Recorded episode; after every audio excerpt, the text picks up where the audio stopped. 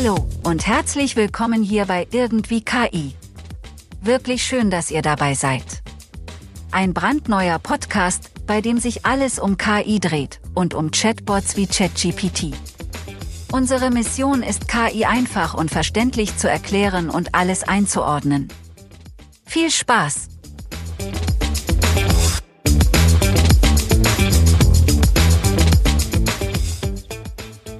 Irgendwie KI. Herzlich willkommen bei diesem neuen Podcast äh, zum Thema künstliche Intelligenz im Allgemeinen, Chatbots im Speziellen und irgendwie ist im Augenblick ja alles künstliche Intelligenz. Alle reden drüber, alle schreiben drüber, alle beschäftigen sich damit, sehen Geschäftsmodelle, haben Angst davor, finden es toll oder begeisterungsfähig, schummeln damit in den Hausaufgaben und, und, und, und, und. Also KI ist das neue Thema. Ähm, das ist gekommen, um zu bleiben, sagen wir ja immer ganz gerne. Und wir, das bin ich, Jörg Schieb und das ist Peter Posch. Hallo Peter. Ja, hallo Jörg. Wir beiden haben zusammen ein Buch geschrieben, der Digitalschock. Ja, danke dafür. Das war eine tolle Zusammenarbeit und äh, hat ganz schnell und gut funktioniert. Darauf gehen wir später ein. Aber erstmal haben wir jetzt gedacht, wir machen mal einen Podcast, weil es gibt so unglaublich viel zu erzählen zum Thema KI und es wird auch viel Unsinn erzählt und wir versuchen äh, weniger Unsinn, ne? minus minus Unsinn und äh, wollen künstliche Intelligenz verständlich erklären, einordnen äh, und natürlich auch die Leute up to date halten hier in diesem Podcast irgendwie KI, denn das gibt ja wirklich, kann man nicht anders sagen, ein Turbotempo gerade bei künstlicher Intelligenz. Oder wie siehst du das? Ja, es ist ein Wahnsinn, was äh, seit ChatGPT passiert ist. Ähm, die Schleusenrohre sind gebrochen und wir haben im Prinzip stündlich neue Anwendungen, die auf den Markt kommen. Manche spannend, manche redundant, äh, aber immer äh, steht irgendwo KI irgendwo drauf. Und ja, das ist, wie du schon sagtest, auch der Grund, warum wir uns irgendwie mit KI beschäftigen wollen. Genau, irgendwie KI. Und wir haben eine ganz lange Latte und Liste von Themen äh, für die verschiedenen Episoden, die wir machen wollen, die jetzt so ein, zwei Episoden pro Woche rauskommen sollen. Und wir fangen natürlich ganz vorne an mit, was ist und kann eigentlich KI? Das ist die erste Episode und jetzt geht's los.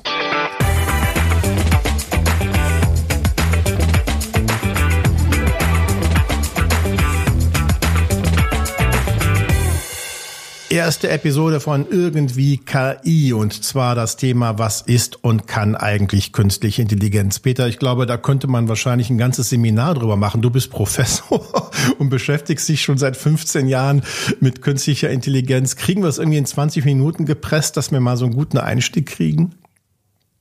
Äh, ich werde das Beste versuchen, ja. ja. Also äh, du hast recht, man kann sich da ein Leben lang mit beschäftigen. Ich habe eine nette Kollegin äh, aus der Informatik bei mir in Dortmund, mhm. ähm, die macht das äh, seit 1960. Ähm, äh, aus einer Zeit, als man das wirklich noch als maschinelles Lernen bezeichnet hat. Und ähm, es gibt äh, in der Community, in der Entwicklergemeinschaft so diesen alten Witz, äh, wenn es jemand macht, äh, der es umsetzt, nennt man es maschinelles Lernen. Wenn es auf eine PowerPoint-Präsentation muss, heißt es dann äh, künstliche Intelligenz. Also ähm, der Unterschied äh, ist äh, im Prinzip nur der in der Anwendung. Aber äh, das Thema ist alt. Also wir beschäftigen uns schon sehr lange damit. Aber ist gleich ein wichtiger Aspekt, finde ich, weil äh, ich weiß nicht, wie es dir geht, aber künstliche Intelligenz, der Begriff, der heute so ganz selbstverständlich auf jeder Kaffeemaschine pappt, die irgendwie drei verschiedene Kaffees zusammenzaubern kann. Ähm, künstliche Intelligenz, mit dem Begriff Intelligenz habe ich persönlich so ein bisschen ein Problem, weil äh, das ziemlich hochgehängt ist und äh, eigentlich, wenn man es psychologisch angeht, ja äh, auch streng definiert ist. Können Maschinen eigentlich sein, ist maschinelles Lernen nicht wirklich der bessere Begriff, weil der ist wenigstens ehrlich.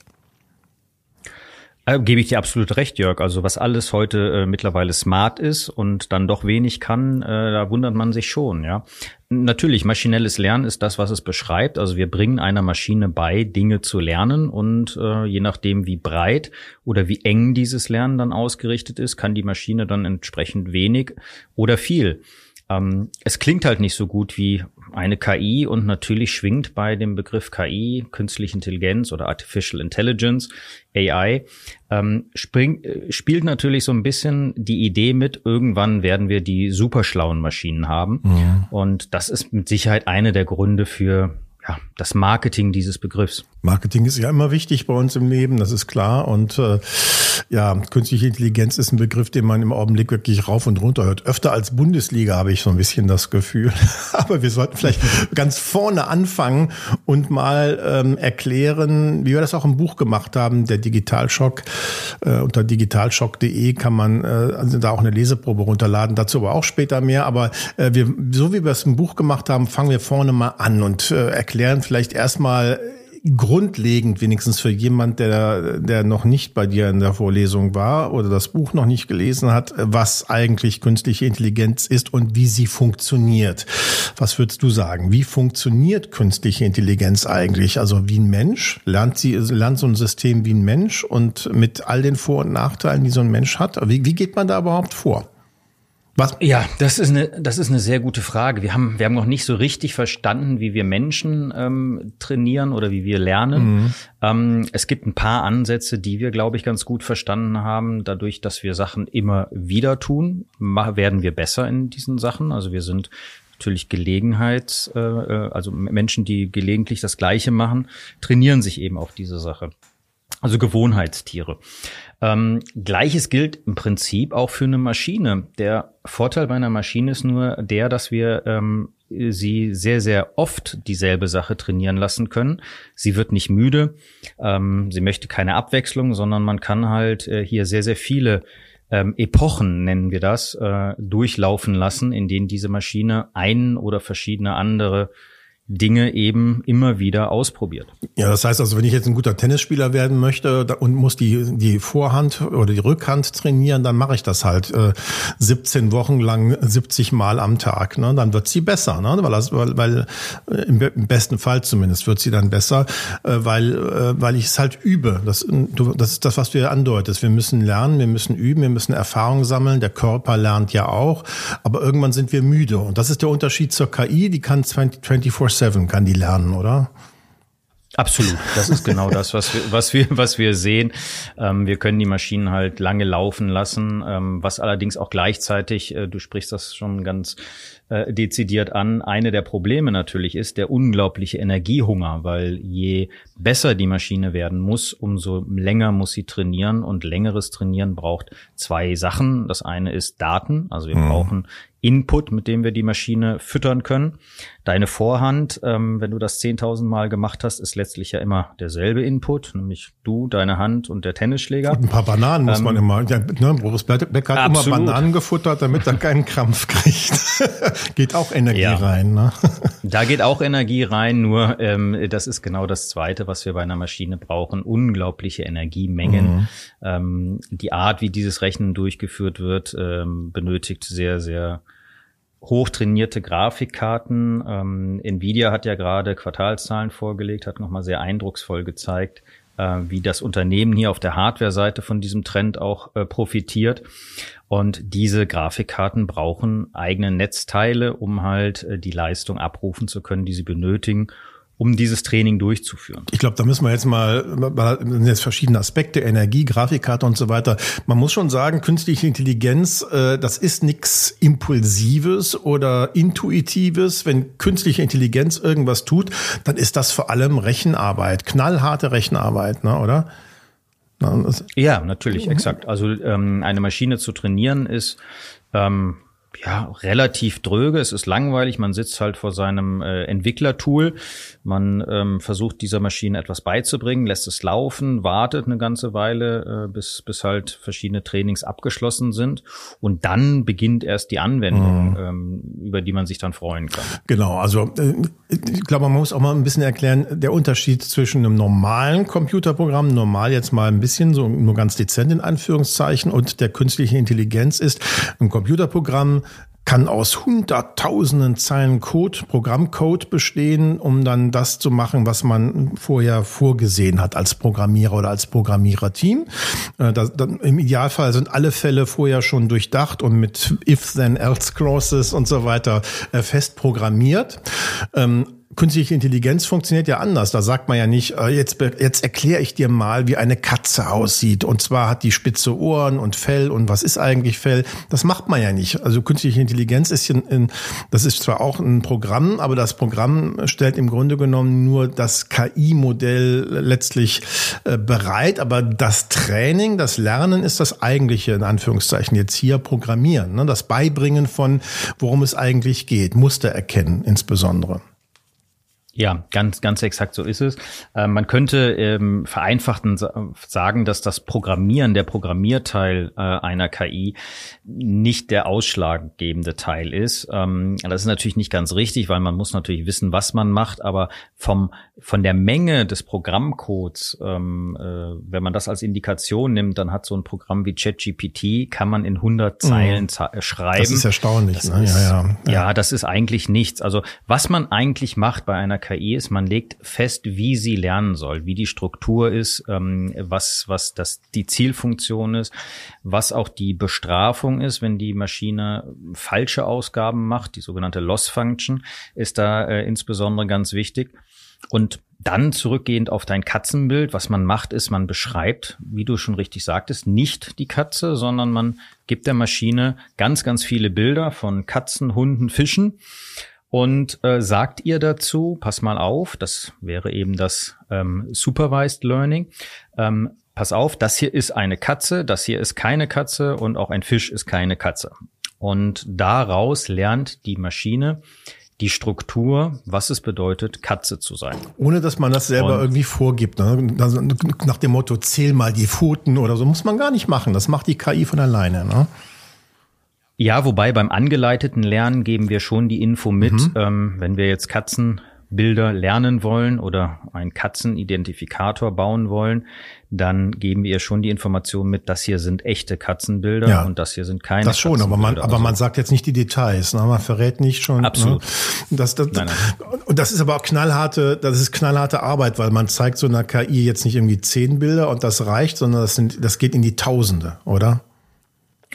Exakt, ja. Also wir brauchen sehr, sehr viel Dateninput. Ähm, deshalb kommt auch diese Entwicklung natürlich oder kam zusammen mit dem Thema Big Data, also große Datensätze, die man dann braucht, um halt solche Maschinen trainieren zu können. Ähm, sie brauchen auch sehr, sehr viel menschlichen Input, äh, diese Datensätze, nämlich es muss sich jemand hinsetzen und diese Tausende oder Zehntausende Bilder wirklich klassifizieren. Es muss jemand da stehen und sagen, ja, Katze ja oder Katze nein. Mhm. Ähm, in der Vorbereitung in der Hoffnung, dass am Ende die Maschine gelernt hat, was bedeutet die Struktur Katze sein. Im Zweifel haben dann Menschen äh, mitgeholfen, die es gar nicht wissen. Ne? Also das äh, Klammer auf bei, bei Google, die einem ja manchmal diese Vorschaufenster zeigen, diese Captures, wo man sagen muss, das Capture, ne, ja. wo ist der Zebrastreifen, wo ist die Treppe und so weiter. Und so, so hilft man einem KI-System ähm, äh, indirekt zumindest äh, zu lernen, äh, wo es, wo was anfängt und wo was aufhört. Klammer zu, wollen wir gar nicht vertiefen, aber genauso funktioniert es. Und aber in einer, in einer späteren Stufe ist es dann auch teilweise so, dass eine eine KI die andere trainiert, also sich gegenseitig ähm, dann präzisiert. Wie, wie funktioniert das? Ganz genau. Also dieses angeleitete oder supervised Learning war, wenn man so möchte, eine der ersten mhm. Ideen, die wir hatten. Und die unterscheidet sich auch ehrlicherweise nicht von klassischer Statistik. Ähm, man nennt es auch Bayesianische Statistik, also äh, ein, eine Form, die sehr nah an dem dran ist, was wir außerhalb des maschinellen Lernens auch kennen. Mhm. Ähm, viel später kam dann, und das war gerade eben erst neulich, also diese Entwicklungen sind wirklich sehr, sehr frisch im Verhältnis zu wissenschaftlichen Erkenntnissen, ähm, kam dann die Idee auf zu sagen, naja, wir können ja zwei Maschinen nehmen, die wir miteinander trainieren lassen. Das heißt, wir haben eine Maschine, die ähm, die Aufgabe bekommt, Katzen zu generieren, also ein Katzenbild zu erzeugen, ne? mhm. also eine Katze, die nicht real existent ist, einfach zu malen. Und wir haben eine zweite Maschine, die entscheiden soll, sieht das aus wie eine Katze, ja oder nein. Und wenn wir diese beiden Maschinen miteinander verknüpfen, man könnte auch sagen, gegeneinander spielen lassen, nämlich die Katzenmaschine, die generierende Katzenmaschine belohnen, wenn sie eine gute Katze generiert hat und den ähm, Klassifikator, also der die zweite Maschine, die entscheiden soll, ist das eine echte Katze, ja oder nein, ähm, dafür belohnen, wenn er es geschafft hat oder es es geschafft hat, eine echte Katze von einer generierten zu unterscheiden. Und wenn man das lang genug macht, diese beiden Maschinen miteinander spielen lassen, sagen wir auch, ähm, dann bekommt man wirklich einen Generator, der Katzenbilder kreieren kann, die nicht mehr von echten Katzen zu unterscheiden sind. So, so eh, also jetzt ganz vereinfacht gesprochen natürlich, so ähnlich werden, wer, wurden auch die, oder werden diese bildgenerierenden KI-Systeme wie mit Journey und so weiter, ne, wurden trainiert, damit sie das so gut können, wie sie es heute schon können. Ich frage mich so ein bisschen, wie kann man eine KI belohnen? Extra Portion Strom. Äh, ja, also belohnen ist, ja, du hast natürlich recht. Ähm, also es läuft, wie gesagt, viel über diese Loss-Function, dass äh, die Maschine als Ziel bekommt, eben den, den Verlust zu ihrer Zielfunktion, also dessen, was sie machen soll, wofür sie da ist, ähm, dass der möglichst gering wird. Und das ist natürlich implizit eine Belohnung. Ähm, es klingt auch besser, als zu sagen, man bestraft sie, weil auch dann nimmt man ihr keinen Strom weg, sondern ähm, ja, ändert halt etwas in dieser Zielfunktion. Aber das ist, glaube ich, für viele Hörerinnen und Hörer schon mal interessant. KI muss man äh, muss lernen. Das ist ein zeitaufwendiger Prozess. Das dauert lange, kostet viel Energie, äh, ist viel Arbeit und dann kann dieses System, das oder dieses Modell, das man dann da trainiert hat, auch wirklich nur diese eine Sache. Ne? Also kann dann eben das, was man halt vorgesehen hat, kann dann eben Katzen von Hunden unterscheiden oder von mir aus alle Tierarten unterscheiden oder was auch immer, ja, äh, und nichts anderes. Also es ist ein sehr spezielles Wissen, ne? oder? Das ist also fokussiert auf einen Themenbereich und da kann eine KI heute schon relativ gut werden. Genau, also was du angesprochen hast, sind jetzt ähm, zwei unterschiedliche Anwendungen. Wir können eine KI trainieren, ein Klassifikator zu sein, also uns ein oft zu sagen, wenn wir ihr ein Bild zeigen, was ist auf diesem Bild zu sehen? Ist das eine Katze? Ist das ein Hund? Ist das ein Fisch? Das können wir trainieren mit ganz, ganz vielen Bildern. Ähm, es hat sehr lange gebraucht, tatsächlich, bis wir ein Foto, wo mehrere Elemente drauf sind, äh, sagen konnten, was ist denn das Hauptelement oder welches dieser Elemente ist im Vordergrund. Mhm. Also ähm, ein Foto von dir mit einer Katze äh, äh, auf dem Gartenstuhl ähm, hat halt drei Objekte, Gartenstuhl, Garten oder vier sogar, Garten, Gartenstuhl, Jörg und die Katze. Und ähm, da, damit hatten Maschinen lange, lange Probleme, also gerade Klassifikatoren. Das haben wir mittlerweile gelöst. Das funktioniert gut. Ähm, das heißt, wir können äh, ja Maschinen bauen, die für verschiedene Zwecke gut funktionieren. Und ja, du hast völlig recht, sie funktionieren dann meist in anderen äh, Umfeldern gar nicht oder nur sehr, sehr schlecht. Und da, da, wo, wo sie trainiert werden, ähm, sind sie heute, da haben wir in den letzten Monaten, Jahren ja auch einen gigantischen Sprung gemacht von der Leistungsfähigkeit, was auch mit der Rechenfähigkeit zusammenhängt. Ähm, da, da sind sie deutlich schon dann besser als Menschen. Ne? Also beispielsweise eine Gesichtserkennungs-KI, ein Klassiker quasi äh, für den Masseneinsatz von KI, äh, die kann ja mühelos Millionen von Gesichtern unterscheiden. Das konnte ein Mensch ja niemals leisten, ne? oder? Ja, also da sind sie sehr, sehr gut. Also gerade bei menschlichen Gesichtern erkennen. Ähm, ich weiß nicht, wie gut sie gerade in diesem Beispiel zu uns Menschen sind. Also oftmals kann ich mich nicht an alle Menschen mit Namen erinnern, aber ich kann doch sehr, sehr schnell sagen, ob ich jemanden kenne ja. oder nicht. Ähm, aber eine begrenzte Zahl. Ja, also eine begrenzte Zahl. Absolut, ja. eine, eine, begrenzte Zahl, die man, die man, die man äh, aktiv vorhalten kann. Mhm. Ja. So und vielleicht wir, wir müssen jetzt auch mal über ChatGPT natürlich sprechen, weil das ist für die meisten äh, im Augenblick die KI-Anwendung KI schlechthin. Ähm, mhm. Da wird man mit Katzen- und Hundebildern nicht weit gekommen sein. wie, wie funktioniert denn so ein Chatbot? Ja, also äh, die Katzenbeispiele sind deshalb klassisch, weil es die ersten oder eine der klassischen generierenden Beispiele sind. Mhm. Also wenn man eine neue generierende bildliche KI hat äh, in der Literatur, dann muss man immer zeigen, ob man Katzenbilder damit generieren kann. Übertrieben jetzt gesagt. Aber da kommen wir her von dem Bildlichen. Vor allem auch, weil wir das Bildliche als Menschen sehr, sehr schnell einschätzen können. Wir können eben sagen, ist eine mhm. Katze oder nicht, ist eine gut trainierte KI oder eben nicht. ChatGPT ähm, ist ein Sprachmodell, ein sogenanntes großes Sprachmodell, also ein Modell, in das sehr, sehr viele Trainingsdaten hineingeflossen sind. Kann man sagen, wie viel? So grob? Also ChatGPT sagt es nicht ganz genau, ähm, wie viel äh, an Daten reingegangen sind, aber ähm, es, es sind mehrere Milliarden Tokens generiert worden. Ähm, Tokens sind Zeichenketten, auf die dieses Modell funktioniert eben. Und ähm, ganz ähnlich zu dem Katzenbeispiel ist es so, die Maschine lernt ja, was es bedeutet, eine Katze zu sein. Und in diesem Fall hat äh, ChatGPT eine Maschine trainiert, die gelernt hat, ähm, Text zu verstehen. Mhm und daraus Text zu generieren. Was, was zwei, zwei Dinge sind. Ne? Das eine, ne, verstehen oder die, ne, die, die Zusammenhänge verstehen vielleicht, ist eine Sache, aber selber was zu erzeugen, ist ja dann nochmal eine andere Sache. Ja, ich genau, ich wollte es auch gerade ja. einschränken, weil verstehen natürlich, wir müssen bei den Begriffen natürlich ein bisschen aufpassen, auch wenn wenn das ein bisschen ähm, äh, langweilig äh, sein kann, aber im wirklichen Sinne verstehen kann ChatGPT Zusammenhänge nicht, mhm. also im kausalen Zusammenhang verstehen. Kann also, nur sagen, ah, äh, Moment, Shakespeare hat da auch schon mal über, ne, über den See äh, geschrieben, ne, und, und diese Zusammenhänge werden hergestellt, ne? Exakt. Ja. Und das ist, glaube ich, ganz, ganz wichtig zu verstehen. ChatGPT hat sehr, sehr gut gelernt, welche Wortfolgen wahrscheinlich aufeinander folgen. Mhm. Also wenn wir jetzt zusammen unterwegs sind, äh, spazieren gehen und sagen, und, und ich sage dir, bieg da vorne bitte nicht rechts ab, sondern dann würdest du direkt ergänzen, links. So, das ist die größte Wahrscheinlichkeit, weil abbiegen hat halt nur zwei Richtungen. Das ist das Niveau, auf dem ChatGPT unterwegs ist. Allerdings mit unglaublich viel Information darüber, welche Worte hintereinander wahrscheinlich folgen. Und es ist auch so, dass ChatGPT oder jedes bisherige große Sprachmodell, also es gibt noch andere, ähm, tatsächlich so funktionieren. Also sie erzeugen ein Wort und suchen sich das nächste Wort, was die höchste Wahrscheinlichkeit hat, und dann das darauffolgende Wort und immer so weiter. Also in einer Kette ist es ein Wahrscheinlichkeitsgenerator für Wörter, die aufeinander folgen. Mit ChatGPT insbesondere beschäftigen wir uns gleich in der zweiten Episode schon noch etwas intensiver, weil in der Tat gibt's dazu noch eine Menge zu sagen.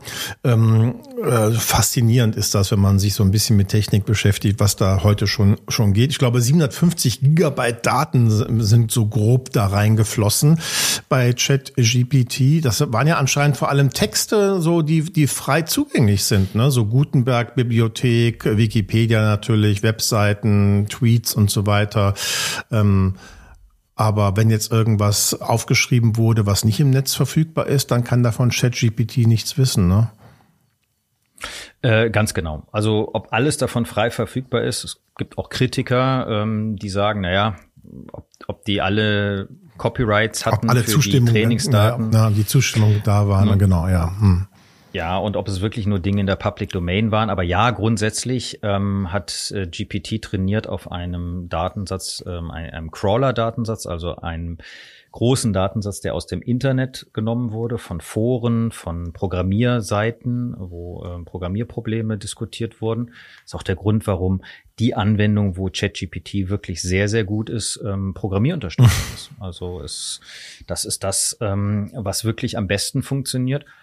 Was relativ mäßig funktioniert, ist natürlich ähm, die äh, Diskussion über wirklich Fachthemen. Ähm, das funktioniert jeweils so gut wie die Daten, die reingeflossen sind.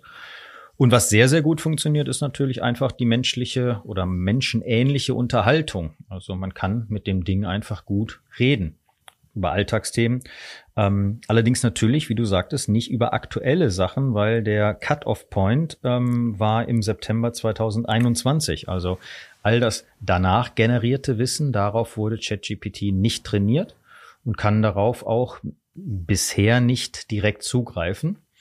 Ähm, bisher immer mit der Einschränkung, mittlerweile gibt es Öffnungen und andere Sprachmodelle, wie zum Beispiel BART von Google, ähm, die äh, eröffnen das Ganze schon, dass es eine einen realen Zugang gibt, also ein, ein das ist auch dringend, Live -Zugang. Das ist auch dringend nötig. Ich merke das bei Gesprächen mit mit Kollegen, Freunden und und so weiter, ähm, dass die das erwarten, ne? dass dass äh, man ChatGPT nicht erklären muss, was der Ukraine-Krieg ist. Das soll das System doch bitte wissen, wenn es schon Intelligenz im Namen führt. Ähm, aber um zu verstehen, warum es anders ist, ist es, glaube ich, wichtig, dass wir erklären, wie der Weg ist. Also, dass das wirklich ein Wochen, monatelanges Training erforderlich war und ist, um ein solches Sprachmodell ähm, zu trainieren und dann auf die Leute loszulassen. Und warum dauert das Monate? Nicht gar nicht mal nur dieses eine Modell, sondern man verwirft ja immer wieder auch Modelle, die noch nicht gut genug sind und trainiert nochmal neu, ne? weil man irgendwie was Neues, äh, neue Methode entwickelt hat, um das nochmal zu verbessern und zu optimieren. Und äh, ist nicht so, dass man das einmal trainiert und dann ist es das gleich und damit kann man dann äh, an die Öffentlichkeit gehen, oder? Nein, exakt. Also ähm, man, man hat mehrere Runden. Ähm, man hat natürlich sehr, sehr teures Training, wie du schon äh, sagtest. Also ChatGPT hat wahrscheinlich genaue Informationen darüber, äh, lässt OpenAI, das Unternehmen hinter ChatGPT, ähm, nicht raus. Äh, hat aber wahrscheinlich etwa sechs bis neun Monate äh, gerechnet. Mhm, Wahnsinn. Und zwar kontinuierlich gerechnet auf sehr, sehr vielen Computern. Also man darf sich das auch nicht so vorstellen, dass man da mal seinen Laptop laufen lässt über diese Zeit, sondern das ist, ähm, sind Rechnerfarmen, ähm, äh, in denen das passiert. Und äh, ja, das ist schon sehr, sehr intensiv. 700.000 Dollar am Tag habe ich gelesen, ist nicht bestätigt, aber ist eine Schätzung wohl, äh, zahlt OpenAI äh, pro Tag, um ChatGPT am Laufen zu halten. 700.000 Dollar und äh, Milliardenbeträge wurden äh, investiert, um das System, das Modell ähm, so weit zu entwickeln und so weit zu bekommen, wie es heute ist. Das sind wirklich wahnsinnige Summen. Aber es ist anscheinend auch ein gigantischer Markt, denn man erwartet ja dann auch anscheinend äh, äh, gute Umsätze, sonst würde man ja nicht so furchtbar viel investieren. Aber auch dazu später mehr. Wie gut ist so ein Training? Was kann man das sagen? Kann man sagen, kann man es vergleichen eigentlich? ChatGPT ist so schlau wie ein fünfjähriges Mädchen oder ein 17-jähriger Student oder ne, nicht Student, Blödsinn, ne? Abiturient oder oder äh, äh, eine Großmutter mit 80 Jahren Lebenserfahrung. Kann man das so einordnen? Ja, also GPT ähm, in den verschiedenen Varianten hat ja verschiedene Tests gemacht. Ähm, mhm teilweise sehr, sehr gut abgeschnitten. Also im oberen ähm, Bereich beispielsweise bei der Zulassung zum, äh, zum, zur Medizin oder der Zulassung zum Rechtsanwalt äh, nach USA-Tests, die da dort sehr, sehr standardisiert sind. Ähm, letzteres, gerade diese Bar-Zulassung in den USA ähm, als Rechtsanwalt, ähm, hat auch dazu geführt, dass manche Rechtsanwälte sich gesagt haben, naja, nutze ich doch GPT einmal, um mir diese Arbeit zu erleichtern und frag halt GPT nach bestimmten Rechtsurteilen. Dazu muss man wissen, in Amerika oder im angelsächsischen Raum funktioniert das Rechtssystem ein bisschen anders. Man muss halt Fälle raussuchen, die ähnlich gelagert waren und darauf diese vortragen. Man nennt das auch Case Law. Mhm. Ähm, das ist bei uns ein bisschen anders ge äh, äh, geregelt, aber es gab jetzt gerade jüngst vor ein paar Tagen einen Fall, wo ein Rechtsanwalt dann vor Gericht ähm, zugestehen musste, dass ja, er genauso vorgegangen Nicht ist. Nicht selber recherchiert hat, ne, sondern ChatGPT hat die New York Times Exakt. drüber geschrieben. Ja, das ist schon bitter. Genau. Ja, hat aber trotzdem wahrscheinlich die normale Rechnung rausgeschickt. Das ist, äh, das ist, ist zu vermuten. Da, da ging es um den Fall, glaube ich, ähm, im, im, im Flugzeug äh, bei irgendeiner Airline hat irgend so ein, so ein von, von diesen Trolleys, mit denen die Stewardessen und Stewards da durch die Gänge äh, kutschieren, gegen Knie geknallt und der wollte irgendwie da eine Entschädigung haben. Und dann wurden da an, äh, lauter Fälle aufgeführt, wenn ich mich richtig entsinne, die angeblich äh, genau so einen Fall enthalten und wo Zahlungen geleistet wurden, aber die waren alle nicht existent. Da hat, da hat ChatGPT also was erfunden. Das ist ja das, wo sich viele mh, mm, auch drüber aufregen, ärgern, dass ChatGPT Dinge erfindet. Wie kann das sein eigentlich? Ja, exakt. Ich glaube, Jörg, das ist ein ganz, ganz wichtiger Punkt, den wir unseren Hörern auch ähm, immer, immer wieder sagen müssen, weil wir sind hier mit einem neuen Tool konfrontiert und benutzen es auf Arten und Weisen, wofür es nicht gemacht wurde. Mhm. Ne? Ich meine, auch mit einem Löffel kann man den Garten umgraben. ähm, das ist nicht vielleicht eine gute Idee. Ähm, was ChatGPT kann, ist eben Wahrscheinlichkeiten für Wörter herausfinden. Mhm. Das ist letztlich der Kern dessen, was, was, was dort funktioniert. Wenn es nicht weiß, Inhalt nicht weiß und auch nicht versteht, kann es eben, ja, Dinge erfinden. Wir sagen dazu auch halluzinieren. Das Modell überlegt sich dann eben etwas, ähm, was nicht in der Struktur des Lernens passiert ist. Das ist ein Riesenproblem, weil wir im Prinzip ähm, ja ein Tool haben, was Dinge vorträgt mit großer Überzeugungskraft. Also die Formulierungen von ChatGPT sind ja immer sehr überzeugend, sehr direkt. Unanfechtbar klingen aber, sie so oft, ne? so, so als, wär, als könnte es gar nicht anders sein. Genau, aber sie können eben auch falsch ja. sein. Und in diesem Fall hat man sich Gerichtsurteile äh, ausgedacht, ähm, die halt nicht existent waren. Blöd war nur, wenn das halt erst vor Gericht, vor der Richterin auffällt. Und äh, es ist äh, interessant zu sehen, wie damit umgegangen wird. Wie gesagt, zum Chatten, zum ja auch Diskutieren äh, von von Dingen eignet sich das ganz wunderbar.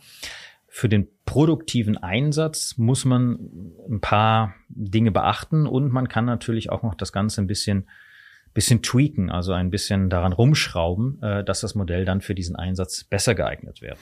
Ähm, da wird auch schon viel rumgeschraubt und das, aber in der Tat, es ist interessant, dass man bei einer bei einer KI, ähm, die auch noch Chat GPT heißt, also einfach nur plaudern eigentlich, ja, äh, kommt also eine, eine eine, eine, Unfehlbarkeit erwartet, fast wie beim Papst so. und, und wenn die dann nicht gegeben ist, ist man, ist man erschüttert. Ähm, ich habe hab einen Beitrag gelesen, da ging es auch um dieses Halluzinieren. Ähm, da, da, da hat jemand gesagt, äh, ja, was, was regt ihr euch eigentlich darüber auf? Menschen halluzinieren auch. Also sie, sie erfinden auch was in der Situation, wo, wo sie gefragt werden und können es nicht anders sagen, entweder wissentlich oder unwissentlich oder sie erinnern sich an eine, an eine Situation falsch, weil das Gehirn äh, da halt was zusammenschraubt oder äh, sieben Zeugen bei einem Unfall und alle haben das anders gesehen. Ähm, da ist was dran. Ne? Irgendwie ist das also schon fast sehr menschlich, ne? dass man sich so, äh, dass man auch, dass so ein Chat-GPT ähm, so einen Unsinn rausgibt und halluziniert. Ähm, aber gleichzeitig wollen wir es anscheinend nicht. Wir wollen, wir wollen da Unfehlbarkeit. Und da wird viel zu diskutieren sein, wie man mit so einem Werkzeug umgeht. Ja. Absolut, aber wir sind ja auch wirklich erst in dieser Masse ganz ja, am Anfang, ja. ja. ja. Das Tool gibt's jetzt seit einem halben Jahr in der öffentlichen ähm, Variante. Ähm, davor gab es die ChatGPT 2 und 3 Modelle äh, schon für Entwickler. Also diese Modelle sind bekannt und ähm, sind auch nicht so neu. Also das Ganze basiert auf ähm, einer Arbeit von den Google-Entwicklern aus dem Jahr 2015 war, glaube ich, die erste ähm, Diskussion dazu in 2017. Also ähm, es, es ist schon sehr, sehr lange, ich sag mal, bekannt, wie diese Modelle funktionieren können. OpenAI sind natürlich die ersten, die jetzt nach draußen gesprungen sind und gesagt haben, wir machen das mal ganz öffentlich. Ähm, Google ist da sehr, sehr viel zurückhaltender. Meta, also Facebook, mhm. die Company von Facebook, ähm, hat gerade nachgezogen und ein Modell mitsamt der Parameter im Prinzip öffentlich gemacht ähm, für jeden zum Benutzen. Ähm, dem hat sich OpenAI bisher verweigert. Also sie versuchen wirklich äh, natürlich auch ihre Investitionen hier ja, zu monetarisieren, wieder reinzuholen, das Geld, was sie dafür ausgegeben haben und, wie du schon sagtest, auch täglich noch ausgeben. Also ich denke nicht, dass sie im Moment Geld verdienen können. Sie wollen halt ihre Position in diesem sehr, sehr spannenden Spiel, was jetzt hier an Fahrt aufnimmt, sichern. Über ChatGPT und andere Chatbots in der nächsten Episode noch, noch deutlich, deutlich mehr und tiefer. Ähm, äh, wir haben jetzt schon, äh, wir haben jetzt schon unsere eingeplante Zeit echt schon locker überrissen. Äh, ich habe noch eine Frage auf dem Zettel, die wir unbedingt besprechen müssen, weil die auch unweigerlich bei jeder Diskussion über künstliche Intelligenz auf den Tisch kommt. Und das ist die nach der sogenannten Superintelligenz. Singularität sagt man auch dazu. Und das ist der Moment, wo künstliche Intelligenz einfach deutlich schlauer ist als wir. Was, wie erklärt es der Wissenschaftler? Was ist, was kann, wird, wird KI uns irgendwann beherrschen? So wird es ja oft gefragt auch. Ne? Ist das so, ist das so der ähm, die Dystopie, dass das KI wie, wie im Schwarzenegger-Film irgendwann uns den Stecker zieht? Ganz viele Fragen auf einmal. Was ist super? Ja, was ist, was ja, ist Superintelligenz? Kann das kommen? Wird das kommen?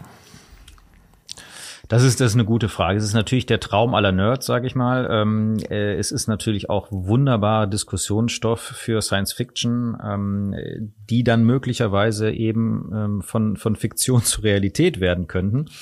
Ähm, also was ist Superintelligenz? Wir haben im Prinzip, wie wir das ja eben schon eingeführt haben, ähm, verschiedene Stufen von maschineller Intelligenz. Ähm, es gibt diese ganz enge maschinelle Intelligenz. Also das Ding kann eine Sache und die Ka mäßig. Katzen erkennen, Gesichter erkennen. Oder auch der, Generieren. der Staubsauger, der durch die Gegend fährt. Ne? Also da wär, hätten wir ein Gerät, wo eine gewisse Intelligenz drin ist, wobei die tatsächlich oftmals algorithmisch ist. Das bedeutet vorprogrammiert und nicht er erlernt. Ja.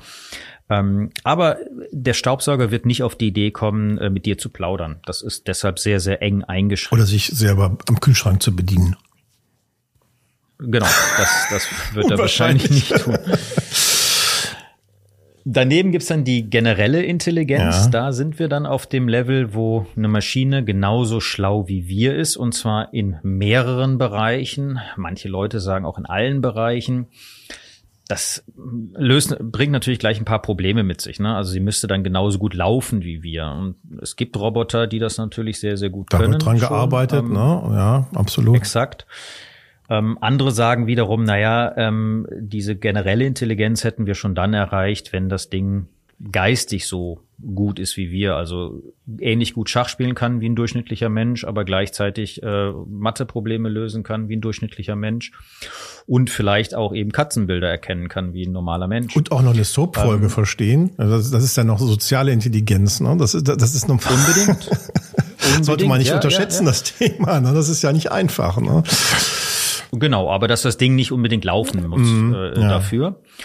Ähm, und dann haben wir diese Superintelligenz und ja, dieser Begriff der Singularität ist eben der Moment, wo wir eine Intelligenz ja geschaffen haben. Das hat natürlich auch so ein, so, so, so ein bisschen was Religiöses oder wo wir halt eine eine Maschine gebaut haben, die uns in allen Bereichen nicht nur ebenbürtig, sondern überlegen ist. Intellektuell jetzt sozusagen. Oder kogn In- kognitiv intellektuell- sozusagen. Ja. Hm.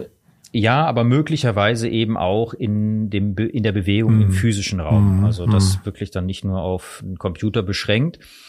Da fängt natürlich dann wirklich so der Bereich an, wo der Science Fiction möglicherweise zum Horrorfilm wird. Ne? Du sagtest Terminator als ein Beispiel. ja. Matrix. Ähm, ne? ja. Ja, solche Dinge können dann natürlich passieren. Ähm, die große Frage bei Entwicklern ist die, wie können wir sicherstellen, dass die Maschine das macht, was sie machen soll. Man nennt das auch Alignment, also dass sie ähm, übereinstimmend das tut, wofür sie gemacht wurde und nicht auf die Idee kommt, andere Dinge zu tun. Das tun KI-Systeme Ähm. manchmal, ne? darüber können wir auch mal irgendwann sprechen, dass, dass sie Dinge tut, die sie gar, ne? plötzlich sprechen sie Bangeli oder Banga, Bangladeshi oder, ne? obwohl das gar nicht vorgesehen war. Bei Google ist das so gewesen, zum Beispiel. Exakt, Ja. ja. ja, ja. Das ist ja schon beängstigend, dass sowas überhaupt passieren kann. Ne? Zack, kann, kann das Ding eine Sprache.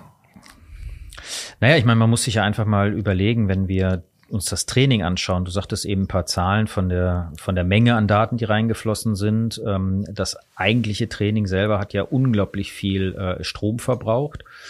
Ähm, also unglaublich viel Energie reingeflossen in das Ganze. Also wenn man das in Menschenenergie umrechnet, wir haben das in unserem Buch ja mal spaßeshalber gemacht. Du hast das gemacht. Ja, Gehirn. ja, genau. Ja, unser Gehirn verbraucht äh, 12 Watt, egal ob wir schlafen oder, oder etwas tun.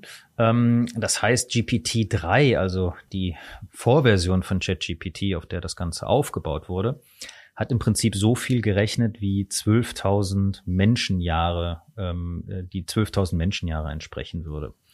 Und ähm, dieser Aufwand ist natürlich äh, gigantisch. Gleichzeitig haben wir keine Chance, in letzter Detail das trainierte Modell wirklich zu verstehen. Also was aus dem Training rauskommt, funktioniert. Aber wir wissen nicht warum. Wir wissen, wir, ja, wir Ah. wissen, warum es funktioniert, aber wir wissen nicht in letzter Detail, was es alles Gelernt hat. machen könnte, Okay, mm. gelernt hat, wie es die Verknüpfung hergestellt So, und- hat. Das ist zu groß. dafür. Und das ist ja schon nah dran an der Superintelligenz, weil da ist ja jetzt die Sorge, ähm, oder äh, könnte man umgangssprachlich mal so formulieren, dass wenn ein System, ein Modell, KI-Modell äh, oder sage ich besser System oder Modell, ne? also System kann man sagen, ne? ein, ein KI-System so ähm, generell kognitiv auf dem Niveau eines Menschen ist oder darüber hinaus, dann äh, ist die Sorge, äh, dass das System natürlich ab da noch immer noch dazulernt. Das hört ja nicht auf und dann per Definition uns überlegen ist. Und wenn man dann zwei Systeme oder mehr zusammenschaltet, die sich gegenseitig hochschaukeln, ähm, dann lernen die schneller als wir und können, und dann können wir äh, schon rein von der Logik her unmöglich nachvollziehen, äh, weil wir das Tempo, das Denktempo gar nicht haben ähm, oder das Analysetempo, was da eigentlich vor sich geht. Und das ist dann diese Singularität. Das passiert nur einmal. Einmal passiert es, dass die Systeme diesen Punkt überschreiten und dann lernen sie schneller anders, äh, als wir es nachvollziehen können. Ähm, ist das ein guter Moment oder ist das ein beängstigender Moment? Ja, ich glaube, es kommt darauf an, wen du fragst. Ähm, äh, also ich frag dich. erstmal ist es ein ja, also ich glaube, es ist ein unglaublich spannender Moment, äh, in dem wir halt äh, eine siliziumbasierte Lebensform ähm, haben, die wirklich uns ähnlich ist. Ähm, was noch vielleicht wichtig zu verstehen ist, im Moment sind diese ganzen Modelle alle im Sandkasten, in der Sandbox. Also wenn du heute ChatGPT aufmachst, also auf die Internetseite gehst und dort was eingibst, und wenn ich das gleichzeitig mache, dann sind es zwei unterschiedliche oder zwei gleiche, aber voneinander getrennte ChatGPT-Instanzen. Mhm. Also das, was ich eingebe, daraus lernt deine nichts und, und äh, was du eingibst, daraus lernt meine auch nichts. Und wenn wir den Chat verlassen, dann ist das Ganze auch wieder auf Null gesetzt. Also diese Maschinen, die dort im Einsatz sind, also jedenfalls öffentlich im Einsatz sind, die lernen nicht dazu. Ähm, das ist natürlich in der Entwicklung anders und ich gebe dir absolut recht. Also der Punkt ist erreicht, wo wir in ganz, ganz vielen Bereichen, ja zum Beispiel auch bei der Chipproduktion, kein Ingenieur kann mehr äh, äh, Chips optimieren. Das machen auch Computer. Mhm. Ähm, und die werden immer besser und wir werden immer weiter davon weggehen zu verstehen, also wirklich nachzuvollziehen, warum was passiert. Wir werden entscheiden können, funktioniert es oder funktioniert es nicht. Aber wir werden nicht alle Features, warum es funktioniert, verstanden haben, wenn wir es in den Einsatz nehmen. Und ja, diese Singularität ist ein spannender Moment. Ähm, wenn man eine ja, wohlwollende KI danach geschaffen hat, könnte die uns helfen, viele der Themen, die wir haben, zu lösen, viele der Probleme, die wir haben, zu lösen. Wenn wir eine KI haben, die sich wie die Matrix dafür entscheidet, dass man Menschen nur noch dafür braucht, sie zu warten, dann ähm, kann das natürlich schwierig werden für unsere Existenz. Grundsätzlich ist es, glaube ich, so, dass man einen Punkt verstehen muss. Ich glaube, wenn wir diese Superintelligenz haben, wenn wir die Singularität erreichen, werden wir es nicht merken. Jedenfalls sind wir zu doof nicht zu. in dem Naja, also ich meine, wir haben halt et etwas erschaffen dann oder etwas hat sich erschaffen, was intelligenter ist als wir und das verhält sich uns gegenüber, wie wir Erwachsene uns vielleicht einem Zweijährigen gegenüber verhalten. Mhm. Ähm, das glaube ich, wir werden es erst im Nachhinein miterleben können. Und ähm, auch die Meinung, ja, dann schaltet man so ein Ding einfach wieder ab. Ähm, die ist auch zu kurz gegriffen, weil wenn das mal draußen ist, wird so eine Intelligenz natürlich genau das antizipieren und sich sehr weit verbreiten auf verschiedenen Systemen. Boah, das sind jetzt und wirklich Wohlfühlmomente. Vielen Dank, Peter, dafür. Aber man muss die Wahrheit halt aussprechen. So sieht's aus. So, ähm, das war jetzt, glaube ich, so ein, so ein, so ein schneller Parcoursritt durch äh, künstliche Intelligenz von Katzenbildern wie, äh, lernen bis hin zur Superintelligenz, die, äh, die antizipiert, dass wir Angst haben und uns dann an der Nase herumführt. Das ist alles in 40 Minuten durchgaloppiert.